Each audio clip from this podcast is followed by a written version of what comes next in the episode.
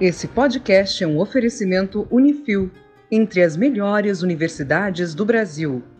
Eu sou o engenheiro Murilo Braguin e você está ouvindo o podcast do Engenharia Científica. Bom dia, boa tarde, boa noite, engenheiro Leonardo Negrão. E futuramente a moeda só vai servir para o caro coroa. Olá pessoal, tudo bem? Aqui é a Vanessa Deister e eu prefiro escambo. Olá, sou o engenheiro Guilherme Fornali e eu vou deixar um questionamento: plata ou plomo? A ideia nossa aqui hoje é a gente falar da evolução do dinheiro, da origem da moeda, como era antigamente e como é que se tornou o que ela é hoje. Esse disquinho de metal. Na verdade, nem é disco de metal mais, né? Hoje é tudo virtual. Mas ainda tem a moeda metal. Talvez os filhos dos nossos filhos vão falar: o que, que é o símbolo do Bitcoin? Por que, que ah, é um disco metálico? Tipo disquete, sabe? Botão de salvar. mas a moeda tá aí desde muito tempo, mas ela nem sempre existiu. Então, vamos conversar sobre isso aqui nesse podcast. Olá, ouvintes, Murilo Narrador aqui e eu vim só dar um recadinho, dizer para vocês que esse podcast é o primeiro de uma trilogia, a trilogia das moedas. A gente falou da origem da moeda, no próximo, na semana que vem, vai ser do presente e na outra semana o futuro. Esse conjunto de podcast ficou muito legal. A lógica por trás do dinheiro é muito legal.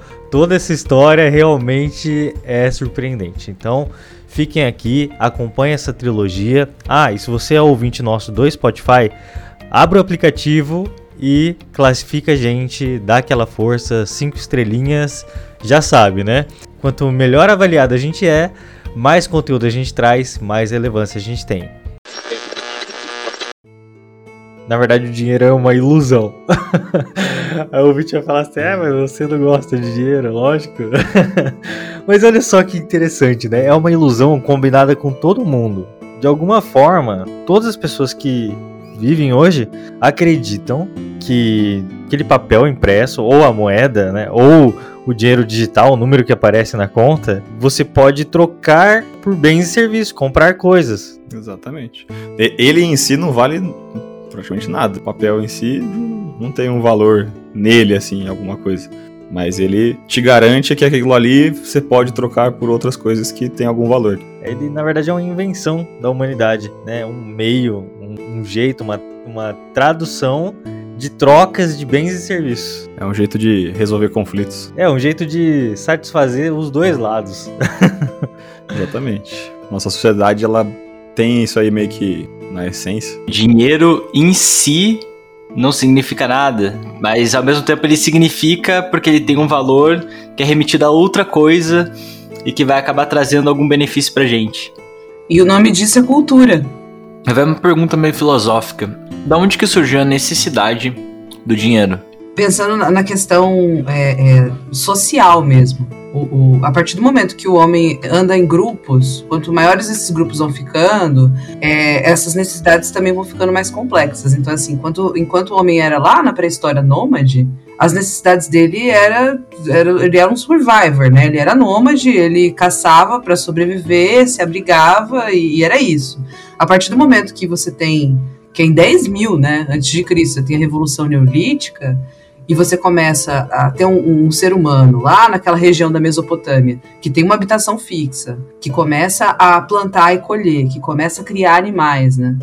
E começa a perceber que ele, ele para viver em comunidade, ele precisa dividir tarefas, tem que ter uma divisão mínima do trabalho essas trocas começam. Então a gente não está falando de moeda propriamente, mas está falando de escambo, né? Então assim, olha, eu vou criar galinha, você aí do outro lado do rio você vai plantar trigo e nós trocamos uma equivalência de uma coisa por outra para nós dois vivermos bem. Então assim, essa necessidade de troca, ela é inerente à cultura humana, porque é, o, o objetivo do ser humano sempre foi cada vez mais viver uma vida mais confortável, com menos gasto, né, calórico.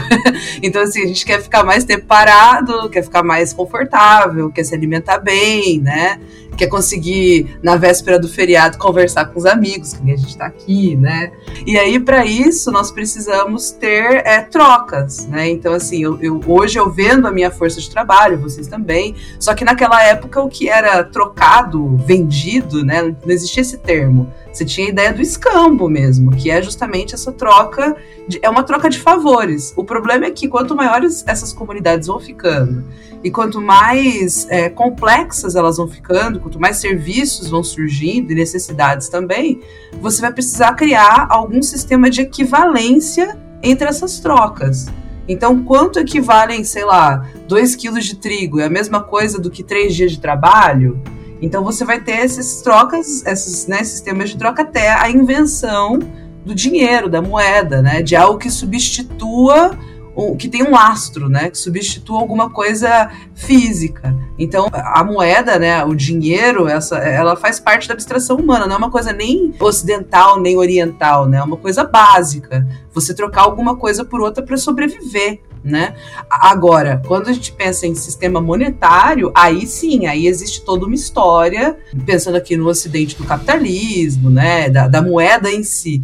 Mas a, a, a o dinheiro, né, ele é diferente dessa, dessa ideia que a gente tem de troca, de escambo de necessidade de sobrevivência.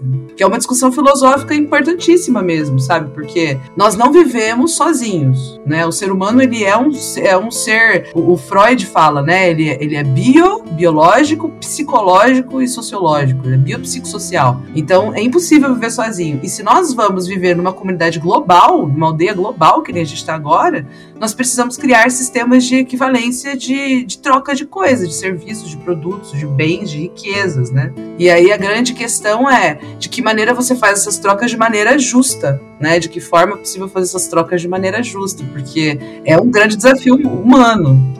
É legal que a gente entra no âmbito já do valor, né? Ah, que nem é. você tá falando do escambo, porque quanto que 2 kg de trigo vai equivaler a, sei lá, alguma outra coisa?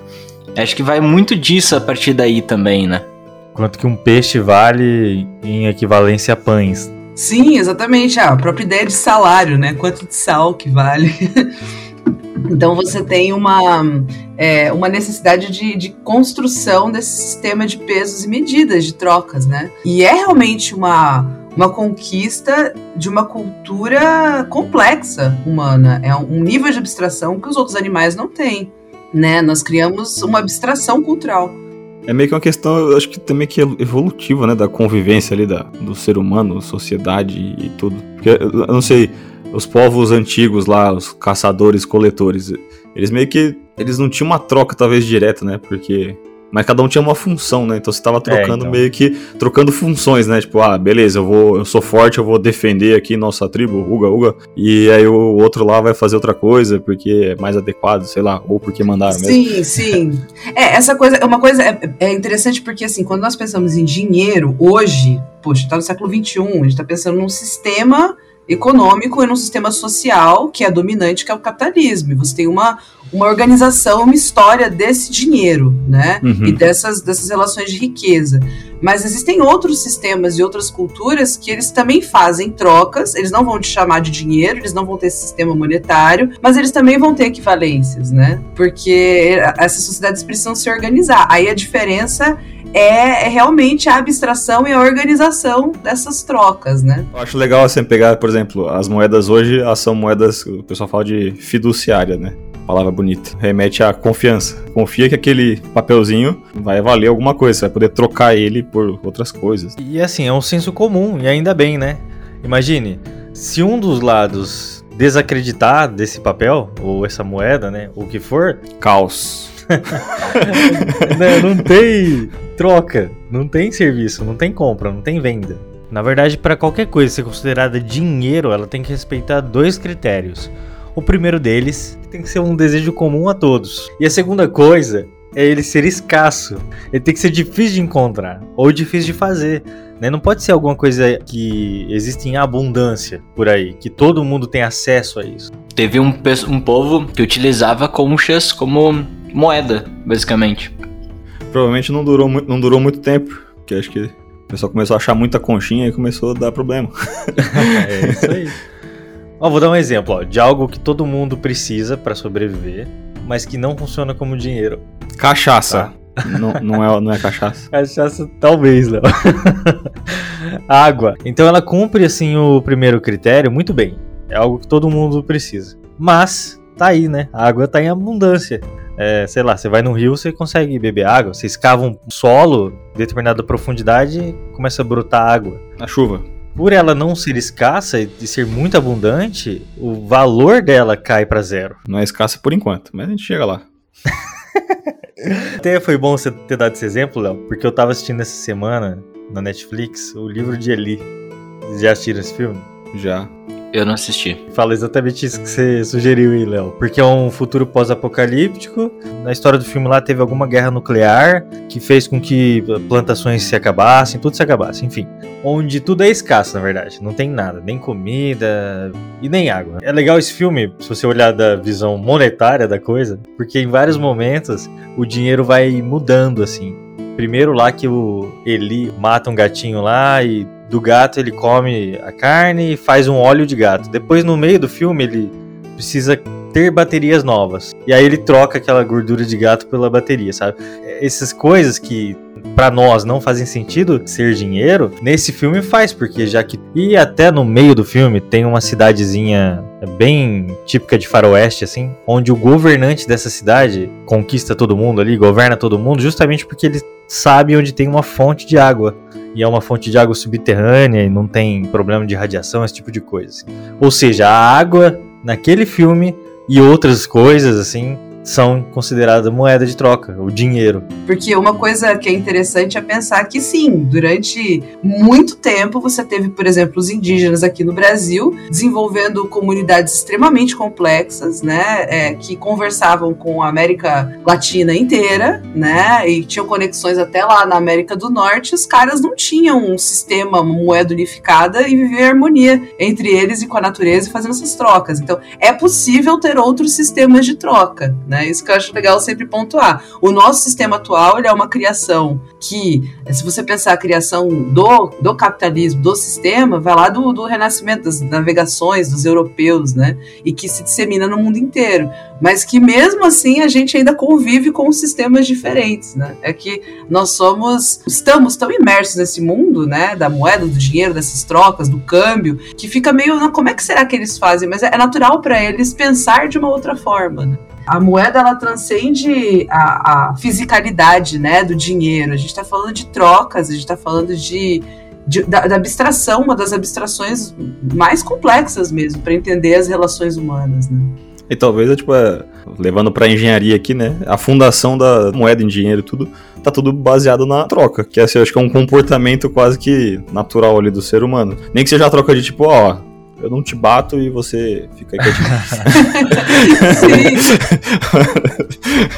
Ó, eu te, até, vocês estão falando de ser humano, né? Eu vi aqui uma pesquisa, achei super interessante que, ó, pesquisadores lá do Instituto de Antropologia Evolutiva, é, eles descobriram que chimpanzés fazem acordos de trocas de carne por sexo. Como é que é? Nossa! A prostituição começou nos chimpanzés, é isso aí, ó. Pronto. Então eles perceberam, os machos, né, que caçavam lá, que estavam dispostos a compartilhar a caça com as fêmeas, eles tinham relações duas vezes mais frequentes do que os outros que não tinham. E essas relações eram mantidas, inclusive, além do período fértil das fêmeas, que é algo que é não natural mesmo. Então, poder já nasceu conosco, né? Esse negócio de troca. É, e aí assim, indo pra moeda mesmo, a transformação disso num símbolo, né? É por praticidade. Eu não agora não sei se foi o Murilo que comentou, mas imagina, você ficar carregando quilo de ouro, é impossível, né? Então você vai ter que começar a trocar, a criar uma equivalência. O quilo de ouro vale o quê, né? E criar essas, esses papéis, esses símbolos, né? Essas e aí, isso dá muito problema também, né? Quando você e tem... até, até, pro, até pro, pro escambo, né? Se, vamos pensar, o cara cria, sei lá, um boi, que é um negócio grande. Aí ele quer trocar por franguinhos, que são coisas menores. Que é o caso da Grécia Antiga, por exemplo. O boi era usado como moeda. Aí ele quer fazer um, uma troca ali, só que ele não vai conseguir vender uma fração do boi, né? Se ele, tipo, A não ser que ele vai matar, só que ele, ele tem que matar e já tem que trocar tudo numa vez, né? Tipo, aí Muito. fica um negócio que é um pouquinho mais complexo. E a, a moeda Sim. já facilita um pouco, né? Pra ele não ter que. O cara que vende frango, ele tem mais mobilidade do que o outro. O frango é uma moeda melhor do que o, o boi. Uma coisa que eu tava pesquisando sobre o escambo, né? E a gente nem se depara, assim, com quanto tempo isso existe. E existe até hoje, na verdade. né? Só que hoje são pequenas trocas, sei lá, você planta hortelã e seu vizinho planta qualquer outra coisa, você vai trocar com ele. Mas olha só, lá na nossa colonização, os índios aceitaram trocar utensílios pela madeira, né? Pelo pau-brasil. Trocavam espelhos, facões, perfumes, esse tipo de coisa, assim, né? Coisas que, na verdade, pros portugueses eram irrelevantes, né? Mas pra quem tava aqui, era super novidade, super escasso, né? A escassez aí, de novo, né? E vai, no negócio do valor que o Guilherme falou aí, né? Então, assim, pro, pro índio, ele via pau-brasil o dia inteiro, pra ele aquilo ali tem um monte. Ele, se ele entregasse pra ele na, naquele momento, né? Que aí a gente tem que analisar com, com o tempo que o cara tava, né? Que, a- que estava na, na, na história. Pra ele tava ok, pra ele tava ótimo. Pô, me dá esse. Eu nunca vi espelho. Espelho eu não, eu não tenho aqui. Mas o pau-brasil tem um monte, então beleza. Pra ele tava. Era um bom negócio. Talvez hoje a- se a gente analisar hoje, pode não fazer sentido, mas naquela época era, era outro momento, né? E não só fez referência com o que eu tinha dito, como também fez com o que o Murilo disse sobre a disponibilidade do material ou recurso, né? Que nem pau Brasil tinha um monte, então você tinha bastante recurso abundante, então teoricamente para os índios não valia nada. Agora uma coisa, um item único que eles nunca viram na vida às vezes, então aquilo valia muito mais. De novo, né? O inconveniente do escambo ou do dinheiro em si, como um todo, é o outro lado recusar aquilo como uma moeda de troca. Aí sim que tem que ter alguma coisa no meio ali, ó. Estipulado pelos dois lados, né? Que todo mundo queira. Podia ser, igual já foi comentado aqui, por exemplo, como grãos na antiguidade. Então era muito comum em várias regiões do mundo aqueles grãos que eram na verdade mais abundantes, né, ou mais locais, é que o grão ainda em si ele, ele é uma mercadoria de uso. Pode plantar aquele grão e ele vai realmente dar fruto. Mas outras coisas serviram, tipo conchas, igual foi falado, pedras, sabe, várias coisas de vários lugares, tipo cacau na América Central. Você podia trocar 10 gramas de cacau por um coelho, por exemplo. Né, Isso foi utilizado por quatro séculos, né, até a chegada dos espanhóis. E daí tem outros exemplos, tipo na Índia, amêndoas, no Japão feudal, o arroz, o sal na Roma antiga, né? Eu fiquei pensando assim, sal, tá, ok, você vai trocar tipo um mês de, de, de serviço por uma quantidade de sal. Aí eu fiquei pensando, mas por quê, né? É justamente porque o sal consegue fazer com que as coisas durem mais, tipo, a carne dure mais, outros alimentos, né? Imagine uma época sem geladeira, o sal ia significar realmente muito, né? Aí o, o termo salário veio daí. E não saleiro. Então, aí tem um problema, né? Que já foi comentado. O problema é o seguinte: é que comprar coisas pequenas ou menos valiosas tá até ok. Sei lá, uma saca de grãos você consegue levar no seu cavalo.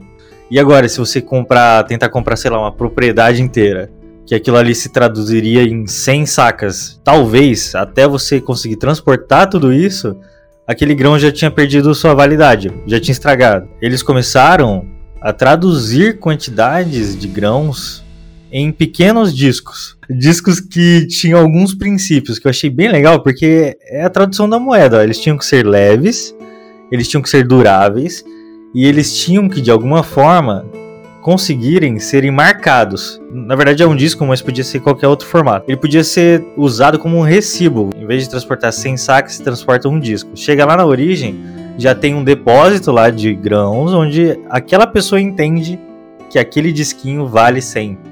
E daí você pode retirar lá. Ou seja, olha só que interessante, que a gente começa a entender que depósitos de grãos em locais distantes começaram a existir os primeiros bancos. Então o disco começou a tanto entrar nos depósitos quanto sair dos depósitos e ser usado em, agora em várias outras localidades, onde vários outros depósitos começaram a surgir. Só um parênteses, aí quando os disquinhos começaram a ser criados, a gente pensa sempre, né, como que é mais fácil de, de fazer. E normalmente os metais que são mais maleáveis, que conseguem se, se ser trabalhados com mais facilidade, eram a prata e o ouro. Só aí de curiosidade. E eles, eles são mais estáveis, né? Tipo, eles não oxidam, não, meio que não, não perdem peso facilmente, que isso aí também contava bastante. E não era abundante, não era que nem grão de areia que, tá, que tinha em todo lugar. Os primeiros discos que foram feitos foram feitos de argila e madeira. Só que a argila podia quebrar no meio do caminho, né? Ah, mo molhou já era. Já É, a já. madeira, né? É perecível, né? Uhum. Aí que entraram os metais, realmente. Aí, os metais, né? Não tinha o nome de metal precioso. Ele passou a ser precioso a partir do momento que ele encontrou um, um jeito de ser um meio para alguma outra coisa. Cara, imagine que loucura seria hoje se a gente tivesse moedas de ouro rodando por aí, né? Aí eu queria. Queria andar com um saquinho no- do, do lado da minha cintura, assim, cheio de moedinha, cha- chacoalhando. Ou aque- aquele negocinho que você passava o dedo assim e tinha as moedinhas, cada um de um valor, sabe?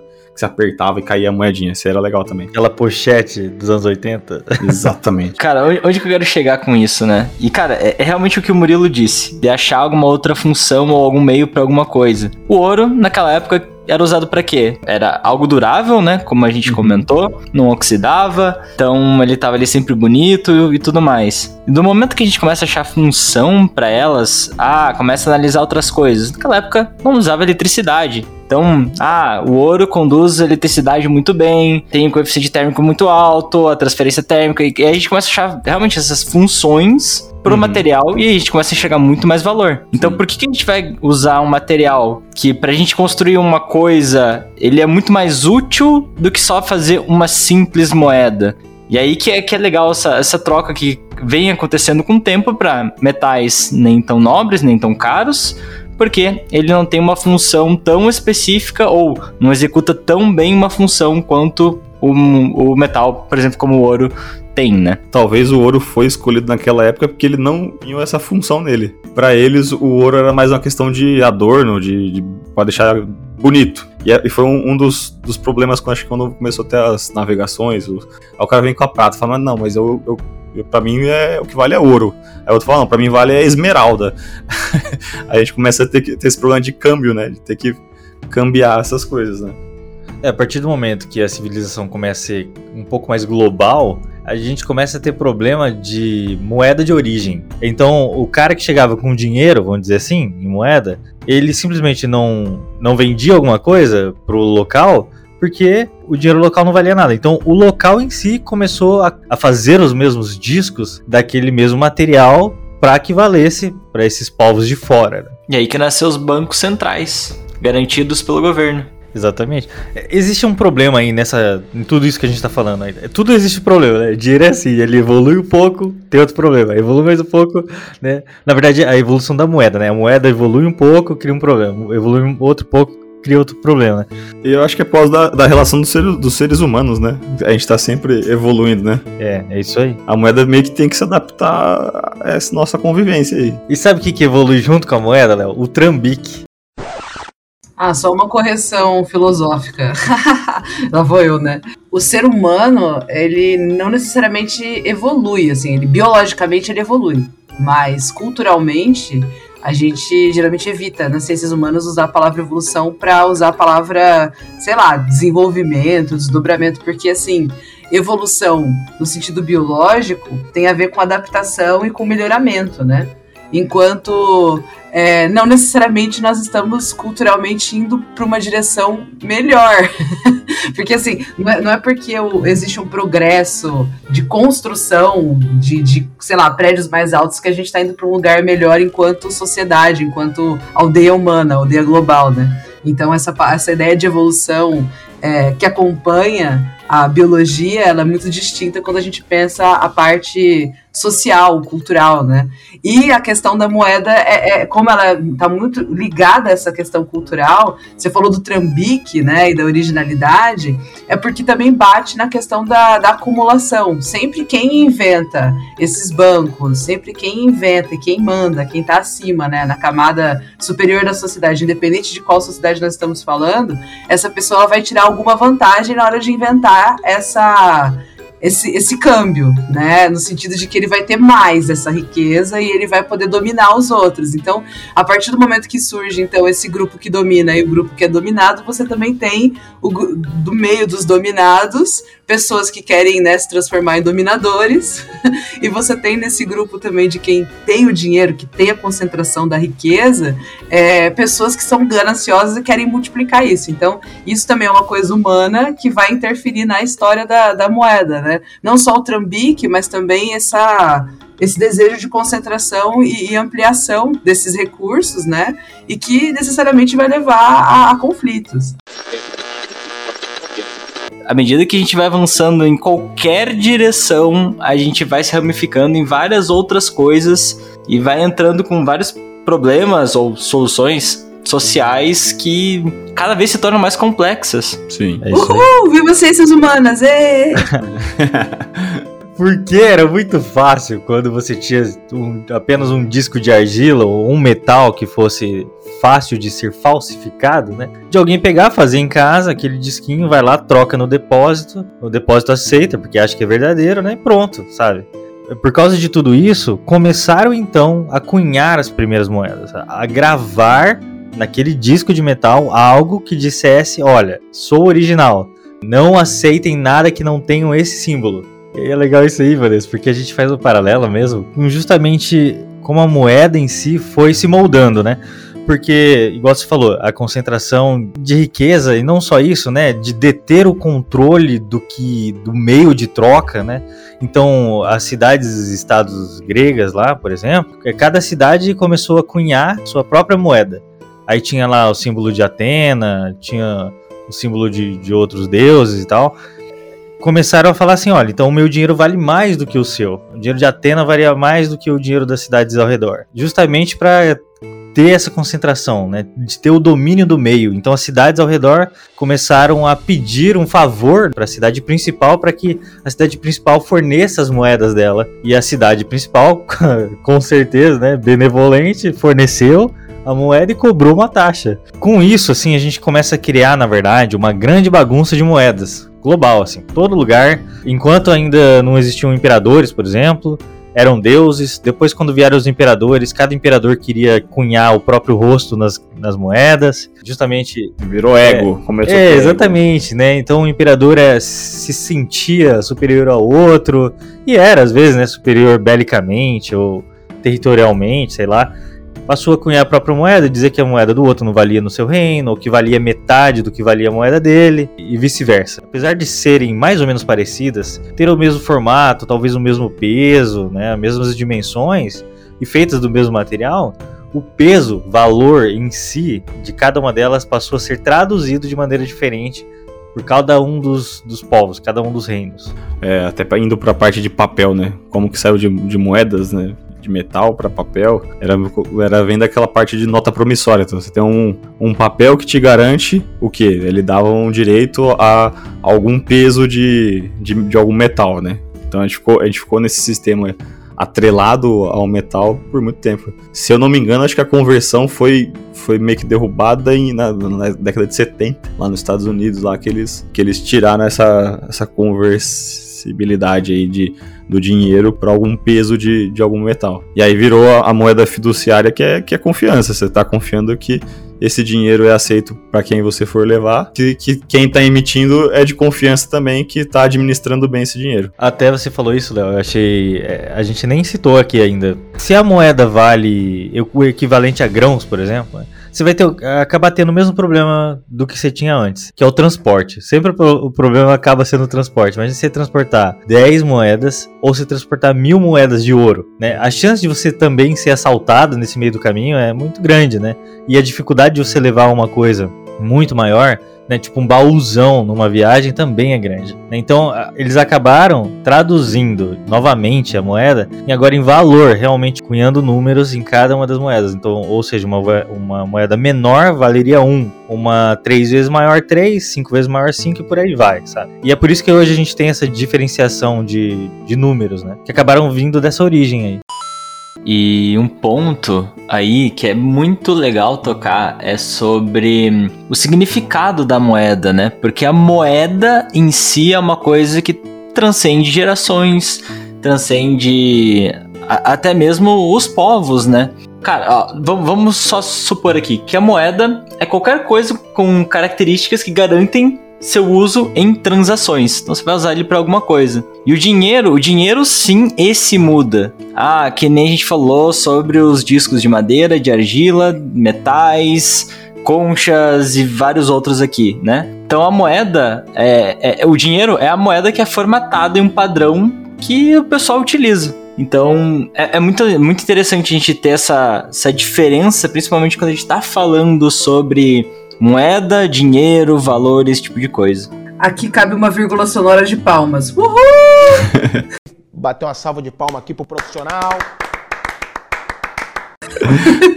é, se você for ver, tipo, no passado eh, tinha os grãos que ele, já, que ele tinha alguma finalidade, né?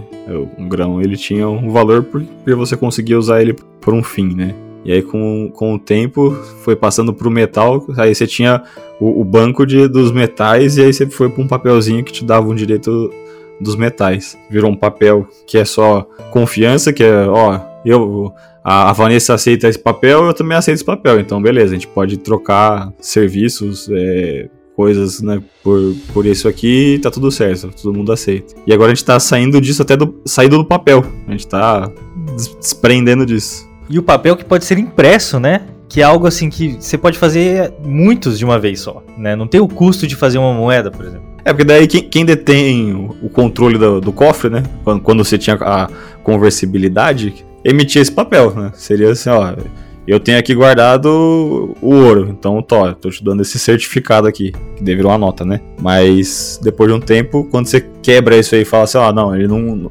se você vier com essa nota aqui, eu não vou te dar nada de, de ouro nenhum. Se eu, é, o que vale ela é que todo mundo aceita, é porque é isso aí e vamos, vamos pra frente. Aí, eu acho que é isso aí também abre caminho para chegando no, no episódio 2 depois, para as moedas digitais.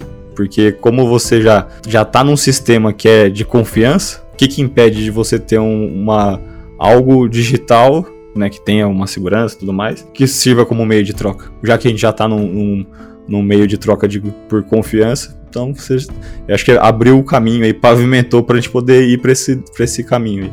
Ó, como alguém muito desconfiada, eu gosto muito de apostar no investimento de coisas de bens duráveis. Eu acho que eu sou daquelas investidoras tradicionais, sabe? é, eu tô pensando, você tá falando sobre tudo isso, tô pensando assim, quanto que é minha área, né? O quanto a arte sempre acaba sendo usada como uma forma muito segura de investimento, né? Porque é um, um bem, é uma coisa física, né? Então pode dar um colapso financeiro enorme, mas se você tiver uma peça de ouro maciço em casa, independente, né? Se, se é uma obra de arte, vale mais ainda, mas se mesmo assim a sociedade entrar em colapso, você ainda vai derreter e ele vai servir para alguma coisa, né?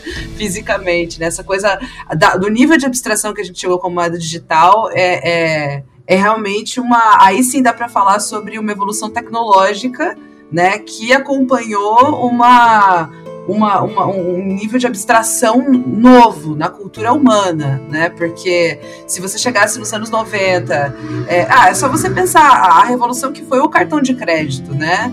O dinheiro de plástico não faz tanto tempo assim que era necessário passar na televisão aberta de que era assim seguro você andar com cartão de plástico e que isso equivalia ao seu cheque de papel, né? São coisas, são mídias que, é, poxa, a nova geração, muitos dos ouvintes provavelmente nunca preencheram uma folha de cheque. Eu nunca preenchi uma folha de cheque, que é algo que.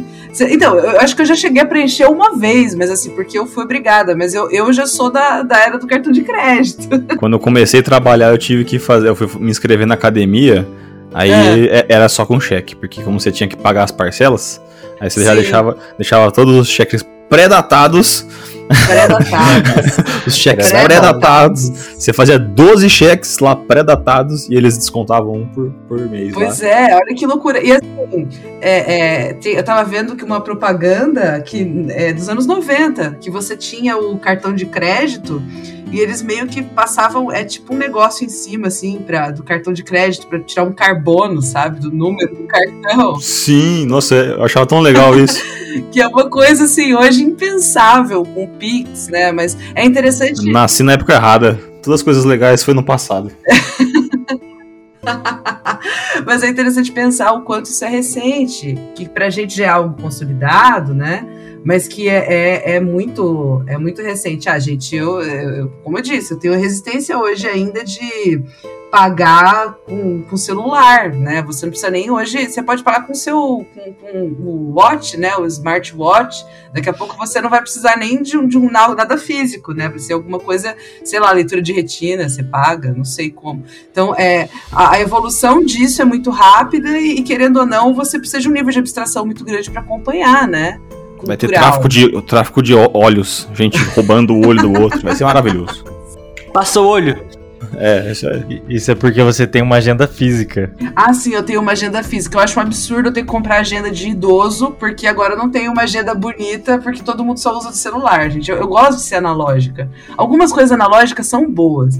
E isso eu acho que até, até uma coisa falar pros ouvintes. Você ouvinte, que é super digital, é legal ser digital, porém, escrever à mão é, fazer algumas coisas de forma analógica, inclusive ler livros físicos, isso é muito bom para criatividade. Não perca isso. Não, não deixe de rabiscar, desenhar no papel. Isso não é uma coisa só é, é, é de, de, professora de arte falando, não. É porque realmente a, a, nossa coordenação motora é fina, tem muita coisa que a gente perde quando fica só no digital. Nós somos seres ainda muito biologicamente é, é, adaptados ao analógico, né? O digital, acho que ainda vão alguns séculos, talvez milênios, para a gente conseguir ser mais, mais cyberpunk, assim, no sentido de que, ok, isso é tudo digital, nossa vista não ficar cansada com digital. Mas isso aí já dá, já dá assunto para outro podcast. Mas olha só, a gente falou de cheque, né? Cheque já é uma evolução da moeda de papel, porque você consegue, através do cheque, colocar a quantidade que você quiser.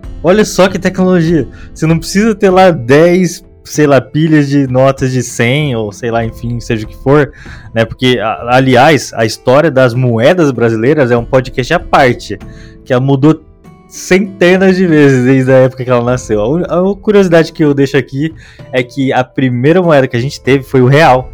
Foi o real português. É, e hoje também é real, olha aí interessante. É, a, gente, a gente voltou pro real. É, e, e, nesse meio do caminho das moedas aí teve o torrão de açúcar também já foi moeda brasileira. Olha, se tem uma coisa que, que me deprime é pensar em moeda brasileira, porque me lembra inflação, e aí eu quero Exatamente. chorar, porque Mas... se tem uma coisa que eu não, não sinto saudade dos anos 90 nem um pouco, assim, e a gente conhece um pouquinho mais de história, assim, quando lembra essa palavrinha inflação, ela é assustadora pro brasileiro, né? né e, e, é isso, isso aí, Vanessa, é um problema de você ter um alguém com a, com a chave do cofre ali que, assim, né? Não são todas as pessoas que podem emitir o dinheiro, mas você tem uma pessoa que, que tem, tem esse poder. Né? Uma pessoa, um grupo, né? Que seja político, que seja. E eles vão fazer de acordo. Que antes eram os imperadores. É, hoje são quem tiver no, no, no governo, no caso do Brasil.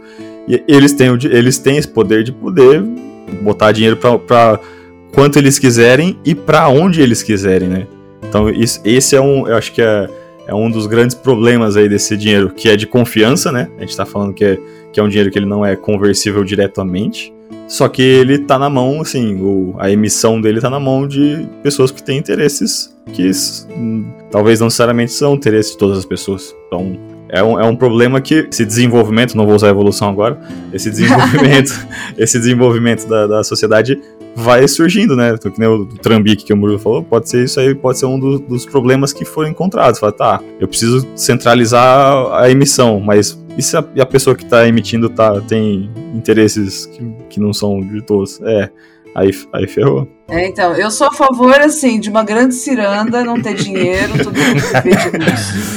Eu sou, assim, bem artista, acho que todo mundo deveria se abraçar nesse momento, e todo mundo deveria ter um iPhone nesse, nesse, nessa ciranda, é isso. E, mas a inflação ela surgiu lá no, com, com os reis e imperadores. Eles diminuíam o peso da moeda para poder cunhar novas moedas. É mesmo? Não, não, essa história da inflação. Tá aí, a história da inflação eu não conheço. história, história triste. Não lembro qual que foi o imperador, rei, sei lá, que, que fez isso, mas ele tirava parte da, das moedas, tirava lá sua uma grama de cada moeda e fazia novas moedas para poder ter mais moedas no meio dele. Os serviços, as coisas continuavam iguais, disponíveis para comprar, só que você tinha mais dinheiro. E aí as pessoas acabavam tendo essa mais apetite pelas trocas. Olha só, essa filosofia tá até no Fordismo, cara. Tentar fazer sempre mais um sem custo.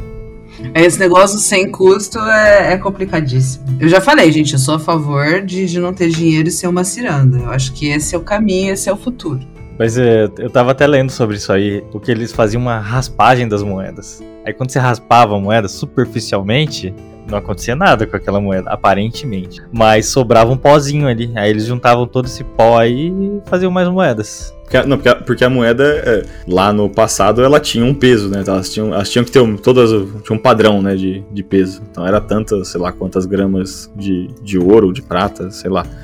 Então, quando ele vai fazendo essa raspagem, ele vai aumentando a quantidade de moedas só que o, o, peso continua tudo igual. Se ele juntava, se juntasse todas as moedas, ele tinha 100 moedas. Agora ele tem 110, mas na verdade continua o mesmo peso da, da, das moedas. Ele só vai ter como trocar mais coisas, só que com a mesma quantidade de moedas ali de troca que ele tinha antes. Então ele, ele gera uma ilusão ali, uma distorção na economia ali, né? Que vai estar tá interferindo. Trambique. Sempre vai ter um trambique, esse é o problema. Sempre tem. trambique é a essência humana, gente. Então, é, eu lembrei de uma coisa coisa, curiosidades, curiosidades aleatórias. eu lembrei de uma coisa. O, vocês falaram de colocar o rosto. No Império Romano era comum, eles ficavam disputando para colocar o rosto, né, na moeda. Essa ideia de colocar o rosto na moeda em relação aos romanos, de forma específica, tem a ver, é, na verdade, na antiguidade, de, de maneira geral, tem a ver com, com a ideia de disseminar o rosto de quem manda. Porque, assim, se você parar pra pensar hoje, para você saber quem é que manda, basta você né, jogar no Google. Ah, mas antes do Google, sei lá, se tinha jornal. Mas antes do jornal, e antes do papel, e antes da própria fotografia, né? Antes da possibilidade de um artista fazer uma pintura mais realista no século XV, olhos sobre tela do rosto de alguém. Como é que você conhecia o rosto de quem mandava, né? Então isso era um problema. Você se fazer presente, por exemplo, você pega lá Império Romano inteiro, gigantesco, Europa Oriental, Ocidental, como é que você faz esse rosto ser visível. Então você coloca naquilo que é o bem mais precioso dentro daquele sistema cultural, que é a moeda. Então você, toda vez que trocava quem mandava, você trocava o perfil daquele perfil que estava na moeda, isso era uma forma de todo mundo reconhecer quem era o mandatário. Né? É, é uma, é basicamente a rede social, o Instagram da, da época, né? Uma função que vocês não deviam ter conhecido a moeda, né? De disseminar rostos, né? Olha só, não tinha pensado realmente. Era o post era o daquela post. época. Era o post. Era coluna social, né? Olha, meu rosto está na moeda, sou alguém importante. Tanto que é muito simbólico isso, quando você pega até na, na, naqueles textos bíblicos, né?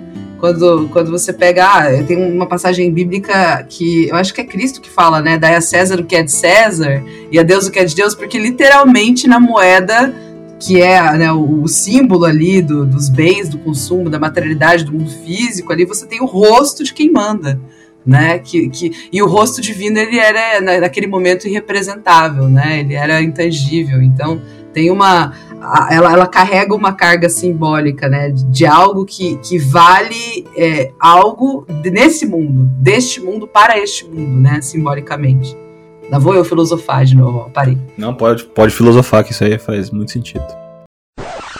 Vai, Murilo, puxa aí qual, em que momento que a gente tá agora da moeda? A única coisa que eu acho que a gente pode falar aqui nesse finalzinho mesmo, hum. a gente já citou isso, né, sobre os cartões de crédito, dinheiro de plástico. É, isso começou com a evolução, na verdade, do cheque. O cheque em si, ele passou a se tornar um pouco mais digital, né? A partir do momento que você coloca ele numa máquina e consegue digitar números, ele não precisa mais ter o um número nele escrito, propriamente dito, né? Se ele for apenas uma cédula que representa aquele número, ou seja, um, algo talvez de plástico, com o nome do banco, com o número impresso no banco que demonstra qual sua conta é, você consegue digitar o valor que você quer e simplesmente sacar aquele montante, né? Então, qual que era o problema do cheque? O fundo.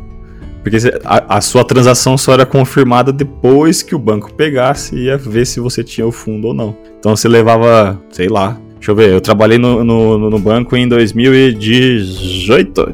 18, 2018. É, a gente pegava o cheque, a pessoa depositava o cheque até meio-dia e aí ele caía acho no mesmo dia. Então, dependendo da, da compra de com quem você fez, ele leva um, aí pelo menos algumas horas para você poder confirmar, validar a sua transação. Entendeu? E o que, que o cartão de crédito faz? Ele valida no mesmo momento, mesmo instante. Se não tiver fundo, ele, já nega naquela hora já. Aí que tá o, o pulo do gato. Inclusive, indica, indicando aqui um filme, se vocês não assistiram, Prenda-me se for capaz. Um filme de 2002 do Leonardo DiCaprio, em que ele faz dá muitos golpes com o cheque. Super recomendo, sensacional esse filme. Na verdade, assim, o cheque ele funciona no momento da transação, ok, mas você só vai saber se ele vale mesmo no momento do, da retirada, né?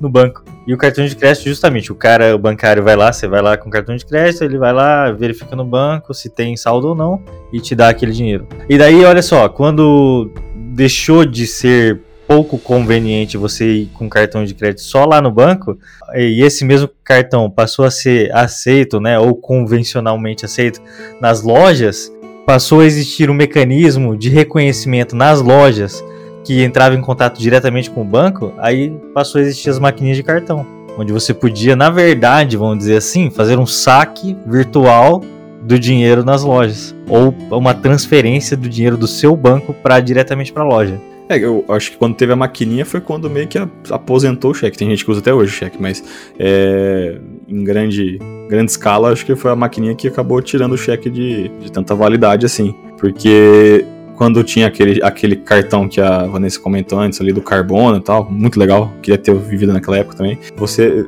você te, também levava um tempo para validar essa, essa informação. Você até assinava o papelzinho ali ele levava algum tempo, né? Você também demorava. Um... Aqueles números em alto relevo do, do, cartão de crédito era por isso. Por isso que hoje os, os cartões são lisos, porque não precisa mais daquele negócio. Eu, a, a minha depressão é o cartão de crédito não poder ser totalmente personalizável, sabe? Você colocar umas obras de arte, assim, imprimir ele. Você colocar um Pokémon nele?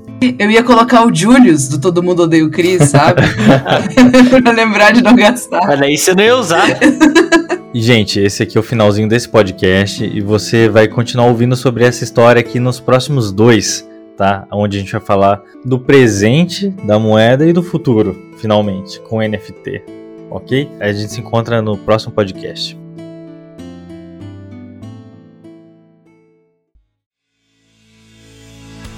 E você que é ouvinte aqui do Engenharia Científica, você que gosta do nosso conteúdo, você pode seguir a gente lá no nosso Instagram, engenharia.científica. Converse com a gente, mande sugestões de pauta, ou venha gravar conosco através da sua empresa ou mostrando a sua pesquisa acadêmica. Todos são bem-vindos no Engenharia Científica, um podcast para falar de engenharia com propriedade, bom humor e muita irreverência. Então é isso, pessoal. Muito obrigado e até a próxima.